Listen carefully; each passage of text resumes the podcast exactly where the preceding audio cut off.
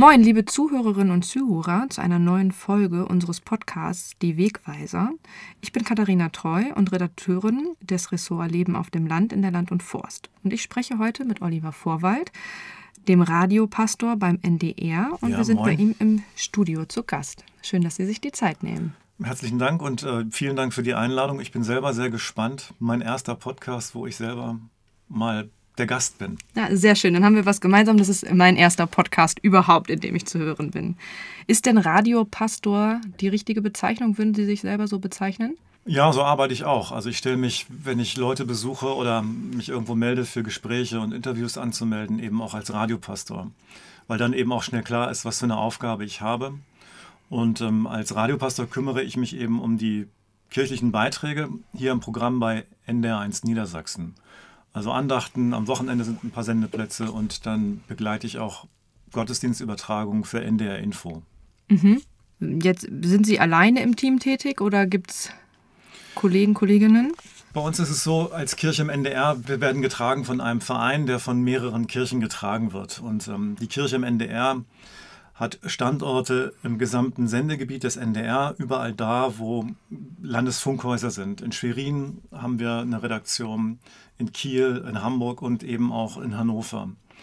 Und wir begleiten acht Radioprogramme und da Radio oder jede Welle eben auch anders klingt, muss auch Kirche auf jedem Programmpunkt oder auf jeder Welle anders klingen. Und wir sind sechs Radiopastorinnen und dazu noch ein paar Redakteure, haben auch einen eigenen Social-Media-Auftritt bei Facebook, bei Instagram.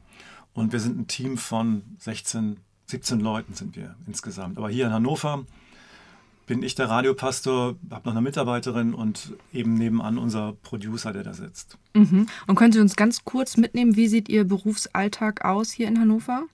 Also das meiste, was ich mache, ist tatsächlich Texte zu lesen und zu, zu redigieren oder zu lektorieren. Also zum Beispiel, wir haben drei Andachtsstrecken bei NDR1 Niedersachsen. Vormittags die Zwischentöne, das ist die Morgenandacht, dann um 14.20 Uhr Plattdeutsch und abends nochmal die Nachtgedanken. Für jede dieser Andachten gibt es einen eigenen Autorinnenkreis. Und ähm, für die Zwischentöne sind das 20 bis 25 Leute und die gestalten die verschiedenen Wochen über das Jahr. Und im Radio gilt immer das Vier-Augen-Prinzip. Also ich bekomme die Texte, schaue mir die an, lektoriere die und gebe nochmal Tipps zur Weiterarbeit und oft ist auch alles schon perfekt. Und dann begleite ich die Autoren und Autorinnen bei der Aufnahme, so ein bisschen wie ein Sprechtrainer und höre mit, bin der erste Hörer. Und dann muss ich natürlich auch selber Texte schreiben. Also fürs Wochenende viele Erklärstücke über Weihnachten oder Feiertage, Fragen, die einfach dran sind. Und dann haben wir noch einen anderen Sendeplatz, der heißt Himmlischer Hit. Das ist eine ganz tolle Aufgabe, also einen Pop-Titel sozusagen geistlich abzuklopfen. Was steckt da drin? Das ist manchmal ein Gespräch, ja, wie ein Andachtsgespräch mit einem, mit einem Lied eben. Hat man als Radiopastor ein Lieblingslied? Ein Lieblingsweihnachtslied vielleicht sogar?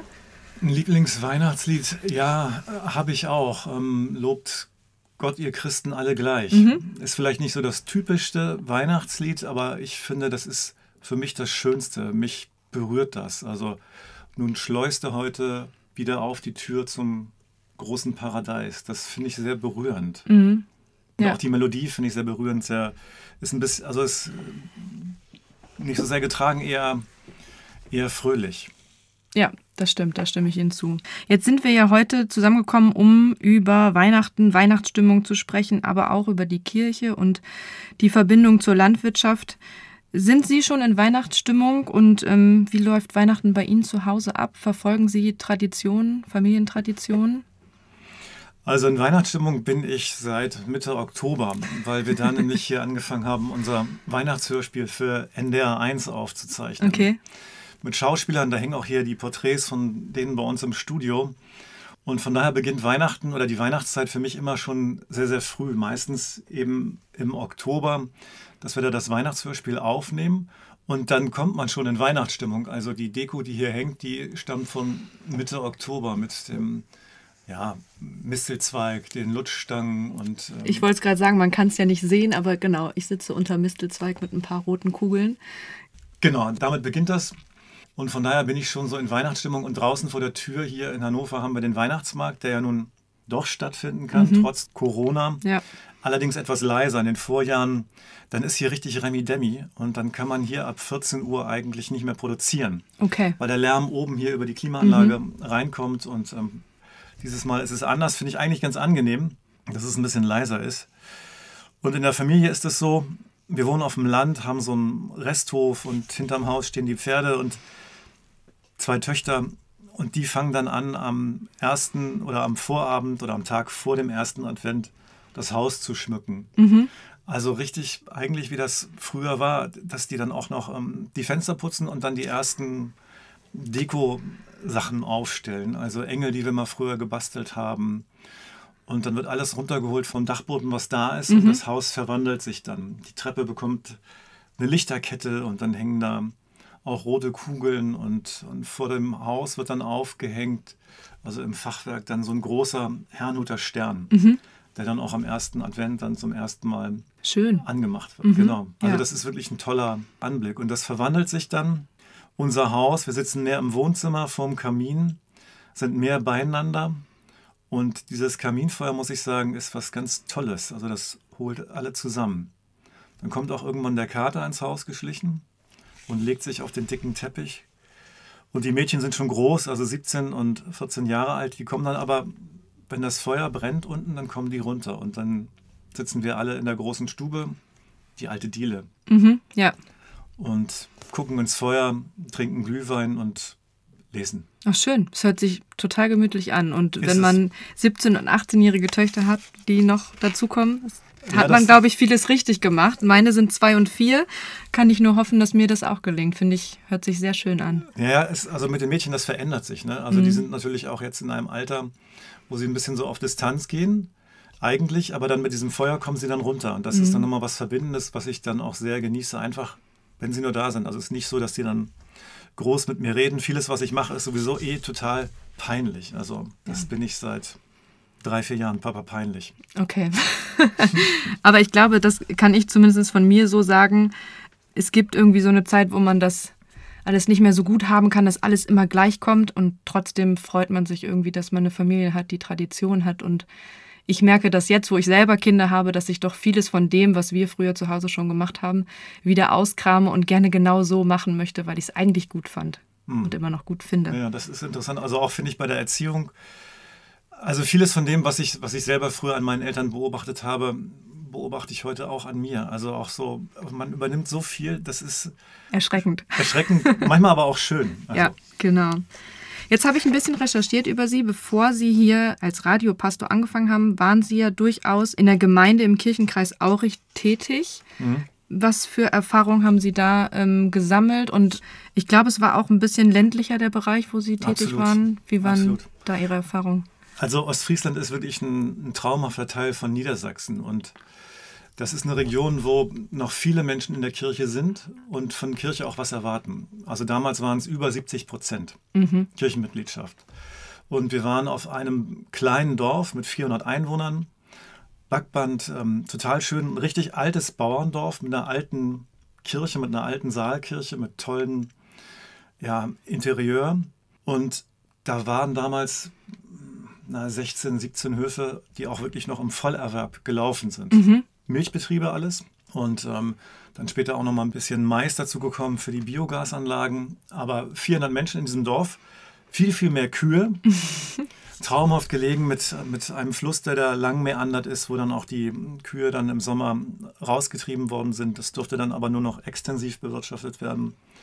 Und wir haben das damals auch mitbekommen mit der, mit der Milchkrise. Das waren ganz harte Tage. Das ist eine Zeit, an die ich sehr gerne zurückdenke in Backband und Ostfriesland. Konnten Sie da als Kirchenvertreter unterstützen in dieser schweren Zeit für die Landwirte? Haben Sie das wahrgenommen, dass die den Kontakt zur Kirche gesucht haben? Man war eine große Gemeinschaft. Mhm. Wir haben eigentlich alles zusammen gemacht. Also Feuerwehr, Kirchengemeinde, Dorfverein. Wenn irgendwas anlag, haben wir zusammen was vorbereitet und auf den Weg gebracht. Gab es natürlich auch immer wieder Streitereien, aber letztlich sind alle immer wieder zusammengekommen und ähm, ich habe dann auch mal die Landwirte eingeladen zum Gespräch, um selber reinzukommen. Ähm, was sind das für Herausforderungen, vor denen die stehen? Mhm. Das war mhm. damals kurz bevor die Milchquote fiel, wo viele dann dachten, es wird besser, wir können jetzt mehr produzieren und können dann auch ähm, die ganzen Kredite auf die, auf die Laufstelle viel besser abbezahlen. Das hat sich nicht bewahrheitet.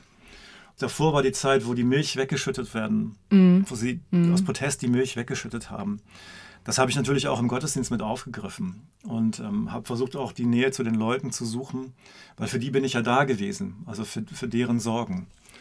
Und ich fand auch, dass die Landwirte, die haben so eine ganz bodenständige Frömmigkeit. Also ja. da habe ich sehr von profitiert, auch gerade zum Beispiel in den Stunden, wo ich dann am Sterbebett gesessen habe. Und dieser Glaube dieser alten Menschen, der Frauen und Männer, wie ich erlebt habe, dass dieser Glaube sie getragen hat, bis ins Sterben, bis in den Tod hinein.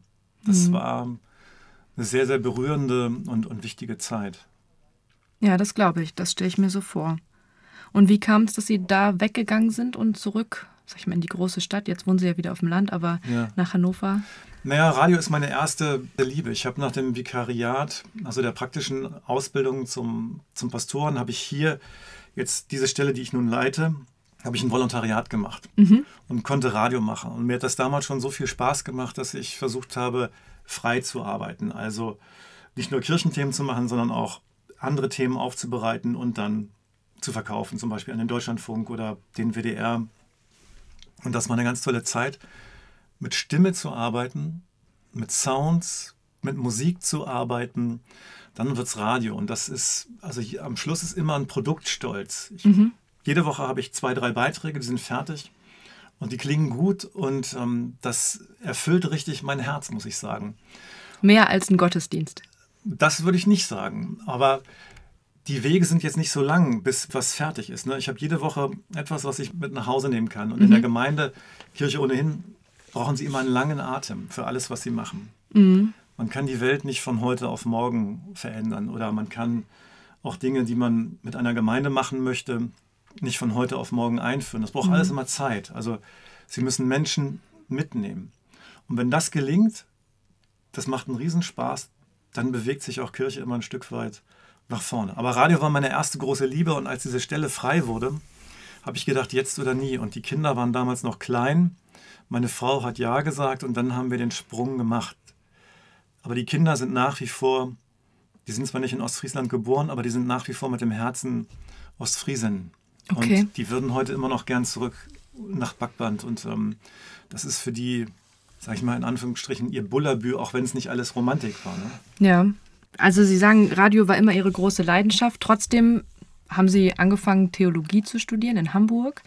Man fängt ja so ein Studium irgendwie immer mit so einer Vision an, was man damit mal schaffen, machen will. Und ähm, war das damals auch schon Radio und war davon auszugehen, sag ich mal, wenn man Theologie studiert und sagt, man will mal zum Radio, ist das nicht das Erste, woran die Leute denken, würde ich sagen. Nee, und Radio war, war damals auch für mich noch gar nicht im Blick. Also ich hatte sogar einen Studienkollegen, der hat damals schon was für den Deutschlandfunk gemacht und ich dachte, was macht er da? Also, oder was, was soll das? Ich habe das nicht verstanden.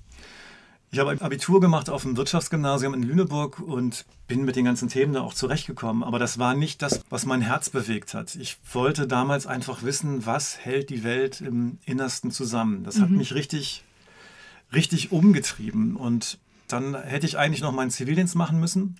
Hatte ein halbes Jahr Zeit. Und mein Vater sagte damals, Oliver, nicht, dass du glaubst, dass du hier jetzt ein halbes Jahr rumhängen kannst ne, oder nur noch Party machen kannst. Geh arbeiten oder fang doch schon mal an zu studieren.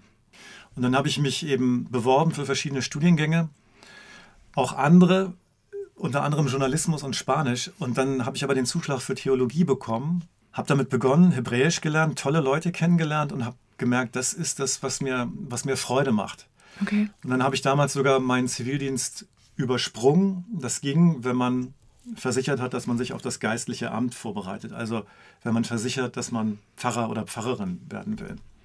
Und der Lebensweg ist auch immer ein Stückchen, ein Stück weit von Zufällen Absolut. bestimmt worden. Ja. Also, so. Und im Nachhinein macht es alles oder ergibt es alles ein, eine rote Linie und Sinn. Ja. Ja, kann ich, kann ich bestätigen. Also ähm, ich habe ja Agrarwissenschaften in Göttingen studiert und ähnlichen Satz habe ich von meinen Eltern damals auch gehört. Also wenn dir nichts einfällt, was du machen willst, aber hier rumsitzen, das gibt es nicht. Und eine gute Freundin von mir hat damals in Göttingen angefangen und dann habe ich geguckt, was mich denn in Göttingen interessieren würde. Und so bin ich zum Agrarstudium gekommen und im Nachhinein muss ich aber sagen, bin ich ganz glücklich mit der Entscheidung. Und Sie kommen dann auch aus dem Göttinger Raum, oder? Nee, gebürtig komme ich tatsächlich aus Nienburg. Ah, mhm. ja, genau. ist ja auch in der Nähe hier. Ja, genau, mhm. genau. Genau. Und ich habe das so erlebt, dass ich dann, äh, nachdem ich angefangen habe, das zu studieren, ähm, auf einmal in meinem Freundes- und Bekanntenkreis ja Dinge erklären musste aus meinem Studium, wo man auf einmal schlauer war als der Rest oder vielleicht auch ja, sich gewundert hat, dass man schlauer ist, was man alles erklären musste, dass die Kuh beispielsweise nicht immer Milch gibt, sondern ein Kälbchen dafür braucht. Oder aber auch oft eine Lanze brechen musste für seine Studiumskollegen, sei es, dass die Landwirte eben schon sehr modern arbeiten, mit viel Technik arbeiten, auf vielen Bereichen irgendwie ähm, eine ganze Menge drauf haben müssen, um so einen Betrieb äh, am Laufen zu halten. Und ähm, wie ist es bei Ihnen als Kirchenvertreter? Kann ich mir das ähnlich vorstellen, dass man da auf einmal anders angesehen wird? Ja, das, das ist so. Und ich musste gerade daran denken, als Sie davon erzählt haben, das ist auch, finde ich, das Schöne am Pfarramt, wenn man auf dem Dorf ist. Also die jungen Leute zieht es ja eher in die Stadt. Mhm. Aber ich kann immer nur raten, geht nach Ostfriesland, weil da Kirche was wert ist. Und das ist total spannend. Also ich bin auch mit in die Betriebe gegangen und ähm, habe die Laufstelle gesehen, habe mit den Leuten gesprochen, warum sie was und wie machen. Und ähm, da Interesse zu zeigen und darin einzutauchen in diese andere Welt, die einem erstmal fremd ist, aber das ist die Welt, für die wir arbeiten. Und das war total spannend. Und als sie eben so erzählten, naja, ich musste auch viel erklären. Also das wussten dann ja alle, dass ich Theologie studiere. Und dann waren eben auch die Fragen da im Krankenhaus, als dann jemand, da war ich Anfang 20 und dann merkte jemand, dass ich Theologie studiere und der machte sich richtig Sorgen und dann begann dann eben schon sowas wie, wie eine Art seelsorgliches Gespräch. Mhm. Und das ging auch weiter fort, wenn wir dann in Hamburg abends dann los waren, auf dem Kiez und auf der Reeperbahn und in den Bars gesessen haben bis tief in den Morgen. Wenn dann irgendjemand gemerkt hat, du bist Theologe und studierst das, studierst das, dann kommen auch die entsprechenden Fragen dazu. Und irgendwann war das dann eben auch so, dass, dass ich schon wirklich so eine, fast genervt war, weil manchmal wiederholen sich auch bestimmte Fragen und es gibt dann auch nervige Fragen. Was war die nervigste oder was ist die nervigste? Ja, das nervigste finde ich ist immer die Geschichte mit den Kreuzzügen und, und dass Kirche für so viel Unrecht ähm, verantwortlich ist. Das stimmt ja auch und das, das will ich auch gar nicht bestreiten. Das ist so. Aber eine Kirche ist auch immer Spiegel der Gesellschaft. Also mhm im Guten wie im Schlechten. Ich denke, heute haben wir eine Form von Kirche, die sich wirklich ähm, auch emanzipiert von der Gesellschaft und äh, versucht auch ganz bewusst mit der christlichen Botschaft eine andere Rolle einzunehmen ähm, und andere Aspekte reinzutragen, Konflikte zu entschärfen. Ja, also die Kreuzzüge, das ist so, da ähm, schalte ich dann irgendwie ab, diese, diese ewig gleichen Vorwürfe. Mhm, also ja. da ist viel Unrecht passiert, das will ich mhm. gar nicht bestreiten. Ähm, so, aber das war das Nervigste.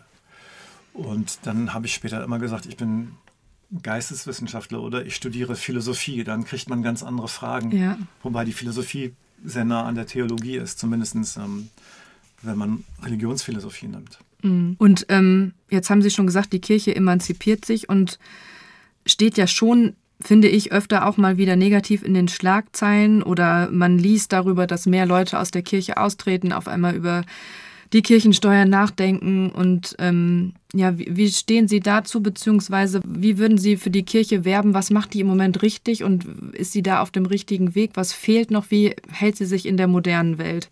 Also ich finde, die, unsere Kirche hält sich eigentlich ganz gut in der modernen Welt, weil wir ja auch alle, die wir für die Kirche arbeiten, moderne Menschen sind. Also es gibt ein Projekt in unserer Kirche für ein neues Format von YouTube-Gottesdiensten, was im nächsten Jahr starten soll, wo wirklich coole Typen dabei sind, die das machen. Und also die Kirchenaustritte, ich denke, insgesamt ist es in unserer Gesellschaft so, dass die, dass die Bindekräfte von den großen Institutionen, also auch den Parteien, dass diese Bindekräfte nachlassen und dass wir überall so Austrittswellen erleben. In der Kirche ist es ganz stark gewesen, auch durch die Missbrauchsskandale, die wir erlebt haben. Also die ja wirklich das ist wieder ein dunkles, dunkles Kapitel, was dringend aufgearbeitet werden muss. Ja.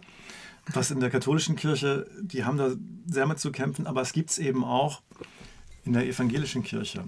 Und das führt dann zu solchen Austrittswellen. Und Kirchensteuer ist immer ein Problem, also weil die Leute nicht sofort immer sehen, was sie davon haben von ihrem Was sie dafür bekommen, ne? Ja. ja. Und es ist natürlich auch so, dass leider in unserer Gesellschaft negative Schlagzeilen schneller sich verbreiten als die positiven. Das, äh, das sind immer die hinzu. schwarzen Schafe, zumindest habe ich den Eindruck bei uns in der Agrarbranche, die schnell gehypt werden und irgendwie überall zu lesen sind, als die, die es möglicherweise genau richtig machen und die sympathisch sind.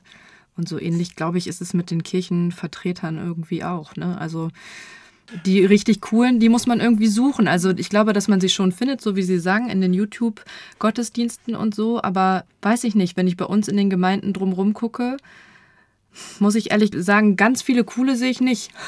Naja, man muss die Leute ja auch erstmal kennenlernen. Also so auf Distanz oder aus dem Gemeindebrief allein ähm, baut sich keine Nähe auf. Und mhm. ich glaube, ganz entscheidend ist eben, sich, sich zu begegnen. Also ich glaube zum Beispiel auch, dass fast jeder Mensch religiöse Fragen hat. Und ähm, dass man mit jedem Menschen auch über diese Fragen ins Gespräch kommen kann. Und Glaube braucht immer auch Gemeinschaft. Alleine lebt sich Glaube schlecht, weil zum Glauben immer auch der Zweifel gehört.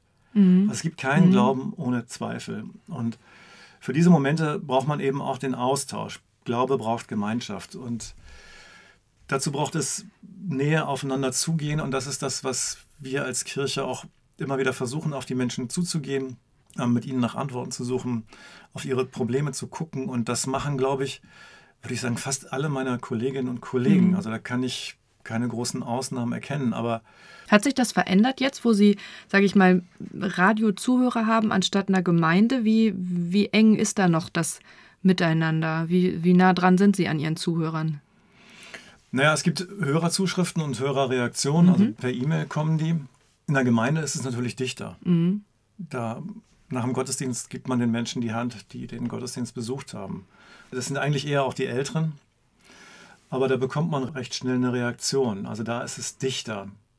Aber das gibt es im Radio eben auch, also die Hörerzuschriften. Ich habe im September eine Reihe gemacht beim Deutschlandfunk zu Moby Dick. Da habe ich ganz viel Post bekommen.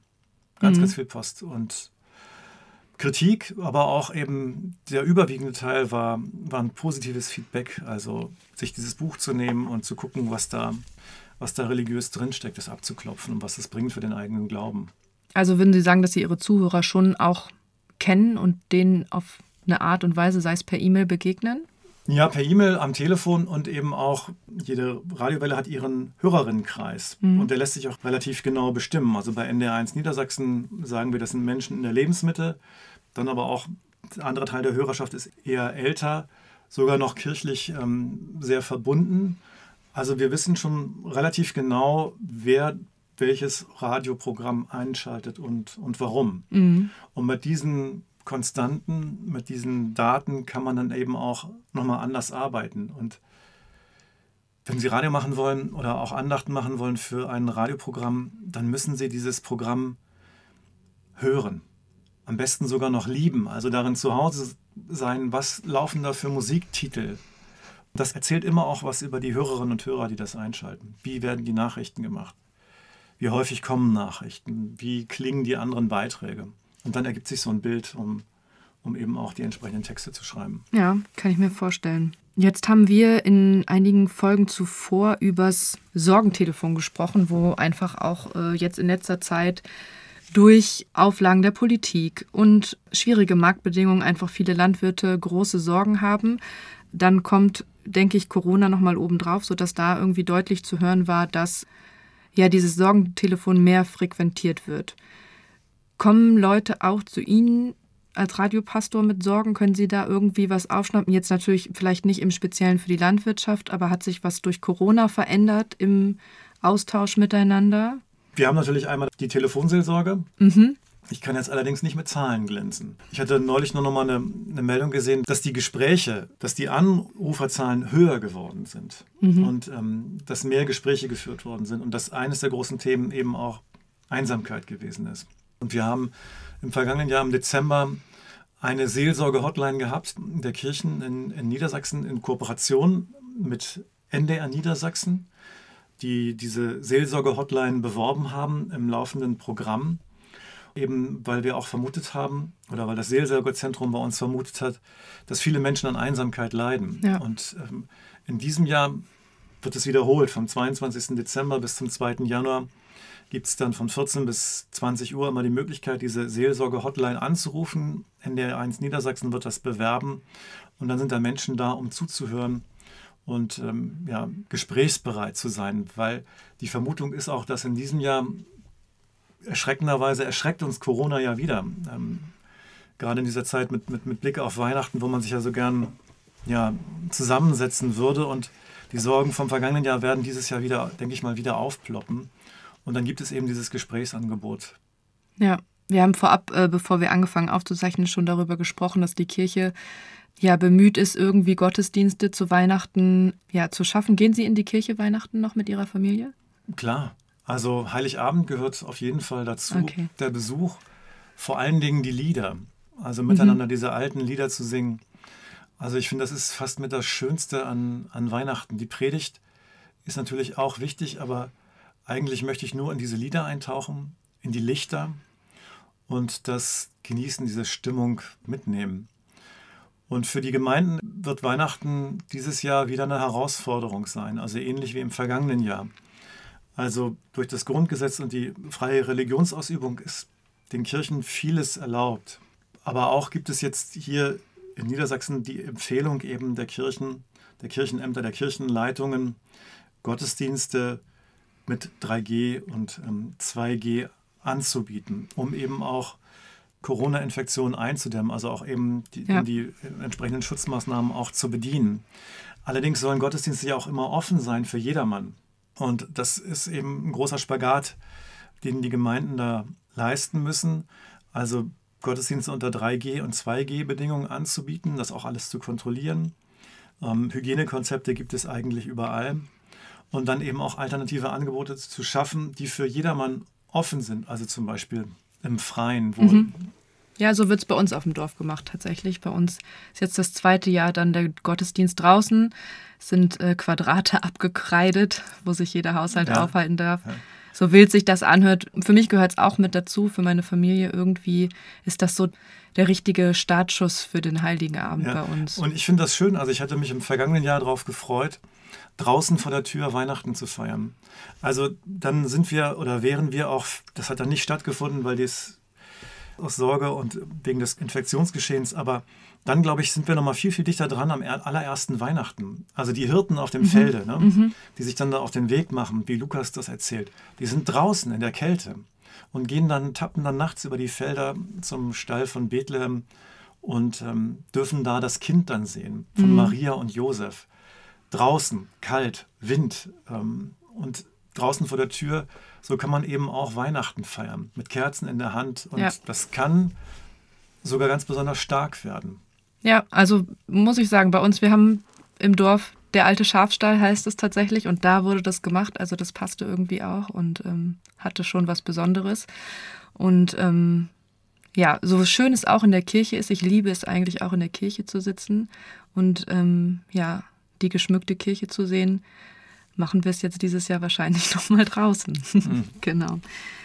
Als Nicht-Landwirt, der Sie ja nun sind, sondern eher Verbraucher, ähm, wie sehen Sie die Landwirte, beziehungsweise was würden Sie denen empfehlen, mit auf den Weg zu geben, um sich selbst positiv hinzustellen in der Öffentlichkeit oder dieses Image, was ein bisschen ins Wanken geraten ist in den letzten Jahren, wieder gerade zu rücken? Puh, das ist echt eine schwere Frage. Also ich habe selber ja ein positives Bild von Landwirtschaft, mhm.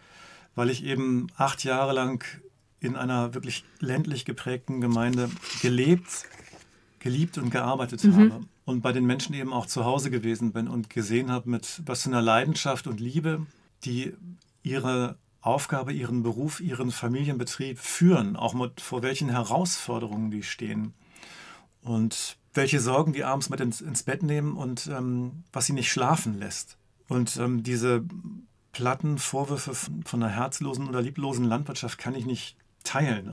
Ernähren Sie sich bewusst oder kaufen Sie bewusst ein, wenn Sie das von sich behaupten?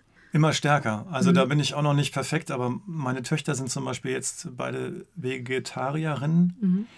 und wir versuchen allgemein weniger Fleisch zu essen. Wenn wir dann Fleisch essen, dann eben auch wirklich mehr Geld zu bezahlen und dann zu gucken auch, dass das Tier, was gestorben ist, dann eben auch ein wirkliches tierisches Leben hat, so wie wir uns das wünschen. Ja.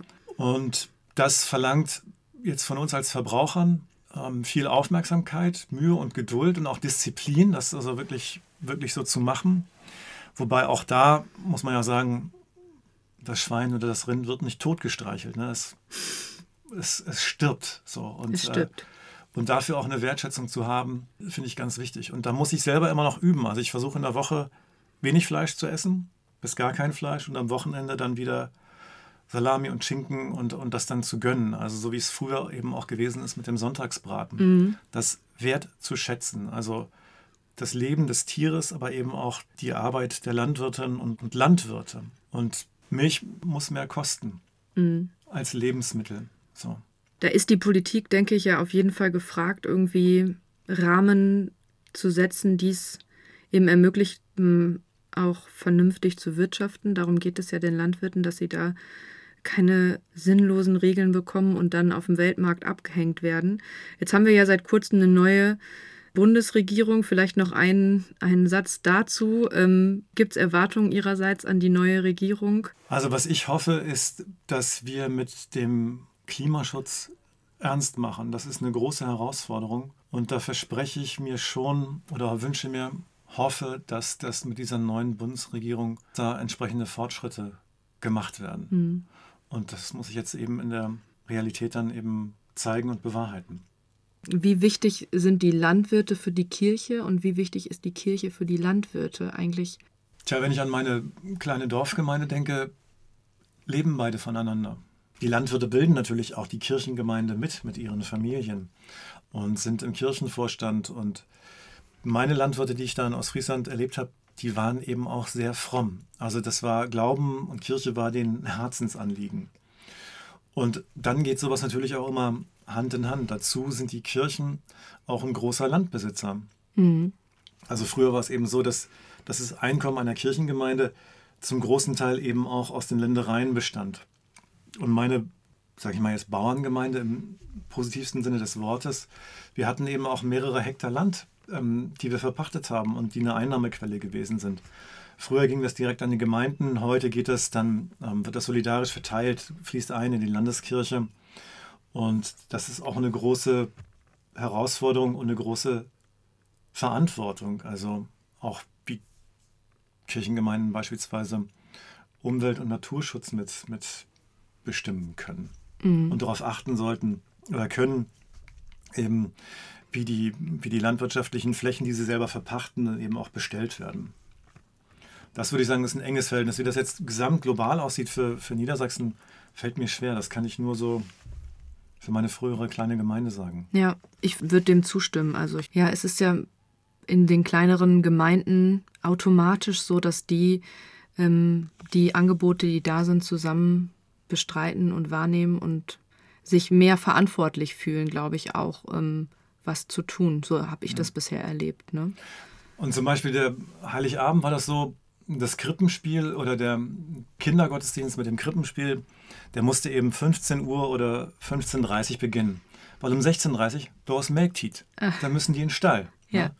So, so ist es einfach. Und so ist auch der ganze Tagesablauf durch die Landwirtschaft dann in so einer landwirtschaftlich geprägten Gemeinde eben auch wirklich getragen und, und ja. Sprechen Sie auch Plattdeutsch? Ein bisschen. Nicht wirklich gut. Also ich habe damals in Ostfriesland dann einen Kurs besucht an der Kreisvolkshochschule in Aurich, in Aurich, um Platz zu lernen und ein bisschen zu sprechen. Habe es dann auch versucht, aber ich glaube, es war dann letztlich nicht gut genug für die Gemeinde und das spiegeln die und dann habe ich irgendwann aufgegeben. Aber ich verstehe es gut mhm. und dann und wann lasse ich auch mal einen Satz auf Plattdeutsch einfließen. Also Moje Weihnachten. Mhm. Ja, also so geht es mir auch. Im Nienburger Raum wird auch auf den Höfen platt gesprochen. Ich verstehe es, aber sprechen kann ich es auch nicht. Bei uns zu Hause wurde kein platt gesprochen. Insofern bin ich da auch nur Zuhörer. Und was mir noch einfällt, ist mit den, mit den Landwirten. Also ist noch gar nicht so lange her, dass vom Landtag hier in Hannover auch ein Kämpfer und ähm, protestierende Landwirte da gewesen sind, um ihre Anliegen da vorzubringen. Unser Landesbischof ist dann dahin gegangen und hat mit den Menschen geredet. Ne? Mhm. Also als Kirche sind wir für die Sorgen der Menschen da und nehmen das auch ernst. Und ähm, das machen auch ganz, ganz viele Kolleginnen und Kollegen eben was vielleicht nicht immer gleich in den Medien erscheint, aber das ist da, also ein Bewusstsein für die Nöte und Anliegen und Sorgen der Menschen. Jetzt im Moment starten ja auch wieder diese Traktorenkonvois durch die Dörfer, die weihnachtlich geschmückt sind und irgendwie, ja, sich einfach auch, ob es das nun für die Kirche ist, aber die nehmen teil an dieser vorweihnachtlichen Stimmung und versuchen irgendwie in ihrem Dorf, in, ihrem, in ihrer Gemeinde für ein Lächeln im Gesicht zu sorgen, ne, mit ihren. Genau, ich habe es auf Instagram gesehen dass dann die Trecker wieder zusammenstanden für ein Weihnachtskorso und genau. geschmückt dann da rumfahren. Total ja. klasse. Ja, finde ich auch. Und das sind irgendwie die Landwirte, die die Gemeinde dann aufrechterhalten. Ne? So oft gibt es was, was sie meinen Lesern, meinen Zuhörern, ihren Zuhörern noch für Weihnachten, für die Corona-Zeit gute Wünsche mit auf den Weg geben mögen? Ich wünsche allen natürlich ein schönes und behütetes und besonderes, besinnliches Weihnachtsfest. Also mit Kerzen, mit Lichtern und die Stimmung der alten Lieder aufzusaugen. An Weihnachten muss nichts perfekt sein. Mhm. Gar nichts. Also das ist, immer, das ist immer die große Sorge. Es muss alles, alles perfekt sein, es muss alles stimmen und die Stimmung muss immer gut sein. Also diese hohe Erwartungshaltung, die wir alle an das Fest haben, die vorher schon deutlich runterzuschrauben, ähm, weil das immer zu Konflikten führt, wenn es besonders schön werden muss. Mhm. Und das, glaube ich, kennen auch viele, dass es vor Weihnachten häufig nochmal kracht zu Hause, weil, weil alle im Vorbereitungsstress sind. Also davor einfach schon deutlich abzuspecken. Und wenn man sich das allererste Weihnachten anguckt, ähm, da ist auch nichts perfekt. Also Maria und Josef bekommen ihr Kind nicht in einem Kreissaal, sondern in einem Stall. Und die ersten Gratulanten ist nicht die Familie, die eigene Familie, sondern eben wildfremde Typen eigentlich. Ne? Also die, die Hirten auf dem Felder, könnte man sagen, das sind Menschen in prekären Arbeitsverhältnissen. Die kommen mitten mhm. in der Nacht vorbei, klopfen da an den Stall und wollen das Kind sehen und gratulieren. Also der, von heile Welt ist in der Weihnachtsgeschichte überhaupt nicht die Rede. Mhm. Ganz im Gegenteil. Und die heile Welt, die kommt eben mit Gottes Ankunft in dem Kind. Das ist doch ein schöner Abschluss, den wir uns alle nochmal zu Herzen nehmen sollten, bevor wir in dieses Fest starten. Dass wir es einfach genießen, zusammen zu sein und den Perfektionismus nicht zu ernst zu nehmen. Genau, auf keinen Fall. Vielen Dank für das Gespräch. Ja, herzlich gerne und dann allen frohe Weihnachten und kommen Sie gut und behütet auch ins neue Jahr. Das wünsche ich auch, da schließe ich mich an. Dankeschön. Dankeschön.